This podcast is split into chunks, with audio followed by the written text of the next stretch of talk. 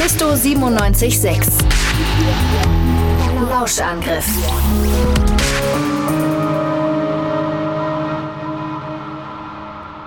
Es war einmal vor langer Zeit.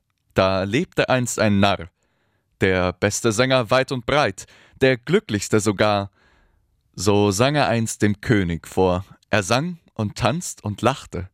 Das Lied gefiel des Königs Ohr, der ihn zum Hofnarr machte. Des Herrn Liebling war er nun, und er ihm treu ergeben, sang Lieder wie ein glücklich Huhn von Liebe und vom Leben.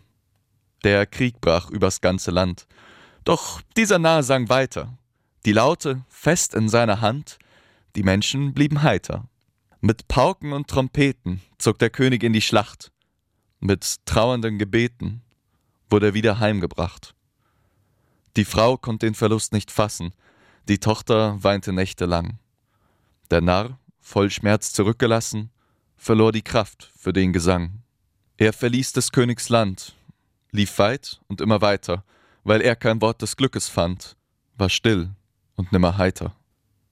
Und als des Königs Tochter war nun endlich groß und nicht mehr klein, da starb auch ihre Mutter gar, und Trauer zog am Hofe ein. Doch als man auch dem Namen teilte, von des Königs Tochter Schmerz, kam er zurück, er ritt und eilte und sang, was Hoffnung bringt ins Herz.